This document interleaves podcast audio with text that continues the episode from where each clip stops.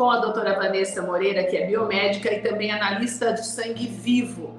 Antes de começarmos a nossa conversa, já quero te convidar a se inscrever aqui no nosso canal e ativar as notificações, porque todos os dias nós temos vídeos novos aqui no Doutor TV.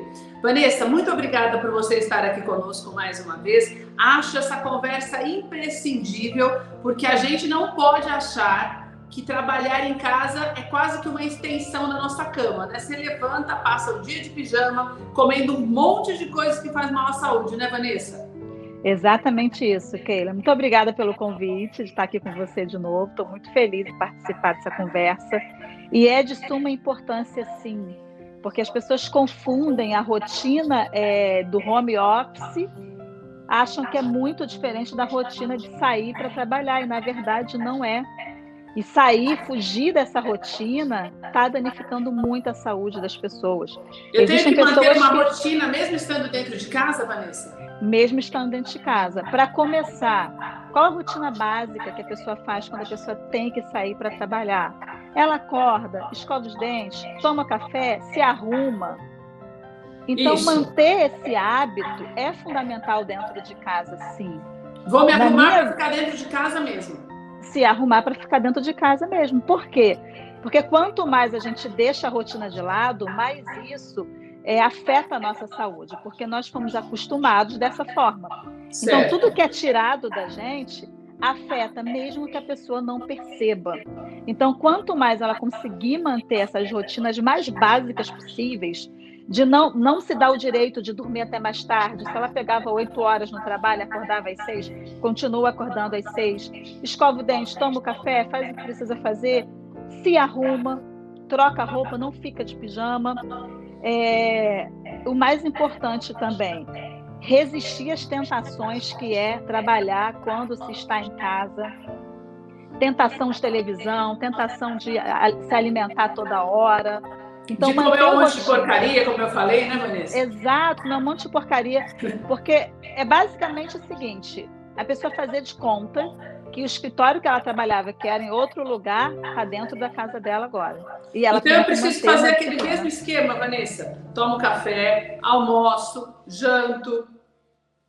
É, em relação à, à questão alimentar, a gente pode seguir a regra básica da medicina chinesa, que é tomar café entre 7 e 9 da manhã. Então certo. a pessoa já tem o horário para acordar. Ela tem que acordar um pouquinho mais cedo do que isso para poder tomar café nesse horário, ok?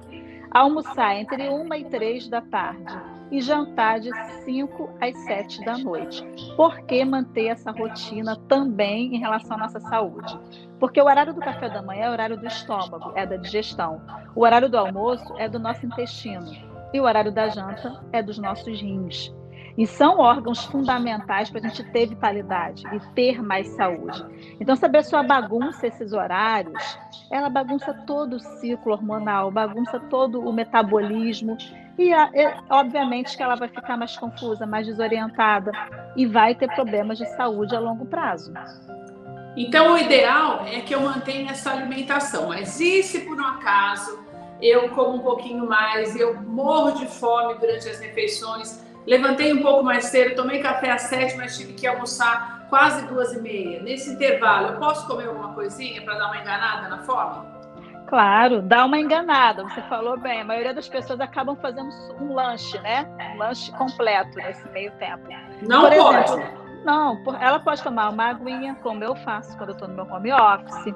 Ela pode comer, por exemplo, tem até aqui do meu lado já, ó.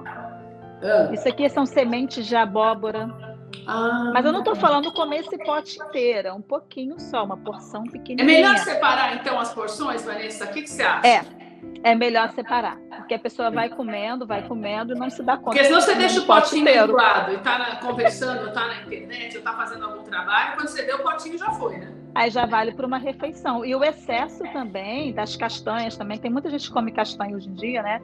Das castanhas, amêndoas, pode também causar excesso de metais tóxicos no corpo. Então nada em excesso é bom. O ideal são três refeições por dia. Certo. Ok. Para dar um Bastante água, Vanessa. Água na medida que a pessoa sentir sede. E dependendo do organismo de cada um, dependendo do peso de cada um. Porque uma pessoa que pesa, por exemplo, no meu caso, 50 quilos, não vai beber a mesma quantidade de água, não vai ter necessidade fisiológica de uma pessoa que pesa 70 quilos ou 80. Tá. Então, cada pessoa tem o seu nível de necessidade, tanto de água quanto de comida, enfim. Mas, mas a questão da pessoa manter pelo menos a rotina próxima daquilo que ela tinha quando ela trabalhava em outro lugar, quando ela tinha que se deslocar para o trabalho, é fundamental para o corpo sentir menos, para as emoções sentirem menos, inclusive. Agora, Vanessa, eu antes da gente terminar, eu quero falar um assunto muito importante, porque eu acho que muita gente, eu acho não, tenho certeza que muita gente deixou de praticar exercícios físicos, começou a comer um pouco além da conta, é por isso que a gente tem um aumento muito grande no número de pessoas que ganharam peso durante a pandemia. Prática de exercícios físicos. Não posso parar de jeito nenhum, né, Vanessa? De jeito nenhum. Até porque a atividade física em si, ela já, já acontece naturalmente quando a pessoa sai de casa, volta, às vezes trabalha no lugar que ela tem que se movimentar. Agora, quando ela está dentro de casa, no home office, muda tudo. E o que acontece com a nossa célula? A célula muscular contraída e tensa, ela produz menos energia.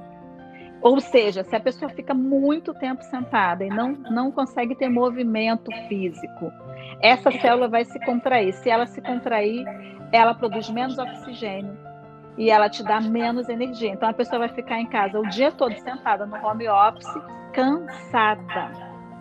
Então ela mais levantava... cansada do que se tivesse, ficando, se tivesse ido, ido e voltado para o trabalho e tudo mais, né, Vanessa? Sim, e correndo risco também de adoecer, porque automaticamente, como você falou, ela vai comer mais, ela vai se distrair mais com outras coisas, não vai produzir como gostaria é, dentro do trabalho, mesmo que seja home, home office, mas ela tem que produzir, ela tem uma responsabilidade, e isso vai causando ah, só danos. Porque ela vai começar a se cobrar mais, vai entrar nesse ciclo e não vai conseguir ter uma disciplina produtiva para a vida dela. Então, o home office não é para a pessoa relaxar porque está em casa, muito pelo contrário. No meu caso aqui, eu estou no home office. Certo. E esse home office aqui eu mantenho igual no consultório, justamente para me dar a impressão, a sensação de que eu tenho esse compromisso de acordar cedo e de fazer toda a minha rotina. Quando eu faço atendimentos fora é diferente mas eu faço muito trabalho interno também, principalmente no meio da pandemia, no pico, né, que não podia sair. E eu, e eu acabei é, ade me adequando a isso, como a maioria das pessoas. Então, no meu caso, eu fiz isso, faço isso quando eu preciso ficar em casa, e é algo que funciona. O que não funciona é a pessoa relaxar, ficar o dia todo de pijama, comendo o dia todo, e achar que está é, numas férias porque está em casa. Então, não abusar desse, desse, dessa forma de trabalho, né, é um passo importante para também não adoecer. Uma célula tensa, uma célula contraída, porque a pessoa está muito tempo parada, são células que ao longo do tempo começa a pessoa ganhando peso, daqui a pouco a pessoa tem um risco cardiovascular, daqui a pouco a pessoa está com uma artrite, uma depressão, pode causar inúmeras doenças é importante pelo menos tirar meia horinha por dia, levantar do home office.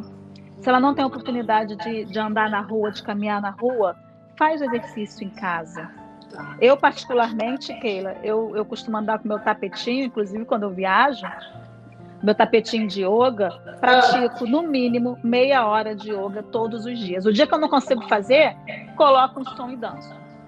Alguma coisa você tem que fazer. Alguma coisa tem que fazer alguma coisa. E a cada duas horas que a pessoa está sentada no home office, ela levanta, espreguiça pelo menos, alonga o corpo, faz algum movimento, caminha pela casa. Se a casa for muito pequena, caminha várias vezes.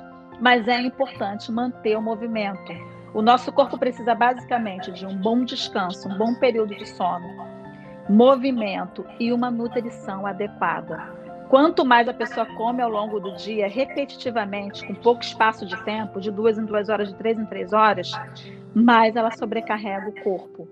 E quando a gente sobrecarrega o nosso corpo, a gente manda a energia embora e vai ficando cansado, debilitado, com ansiedade, com depressão. Isso já é muito estudado por todos os cientistas no mundo inteiro. Vanessa, muito obrigada pelas suas informações. Conversei com a Vanessa Moreira, que é biomédica. E olha, muito importante, hein? Se mexa, troque de roupa, acorde no mesmo horário, se alimente só três vezes ao dia, tá? Não vai fazer lanchinho o tempo inteiro, não, para você não fazer com que a sua saúde fique mais comprometida. Nós estamos Exato. vivendo momentos difíceis, então esse é o período de você se cuidar melhor para quando tudo isso passar, você estiver fisicamente, você esteja, aliás, fisicamente e também mentalmente bem. Olha, é o seguinte, não se esqueça de se inscrever aqui no nosso canal, os contatos da doutora Vanessa estão aqui na descrição e eu te encontro no próximo Doutor TV. Um beijo para você.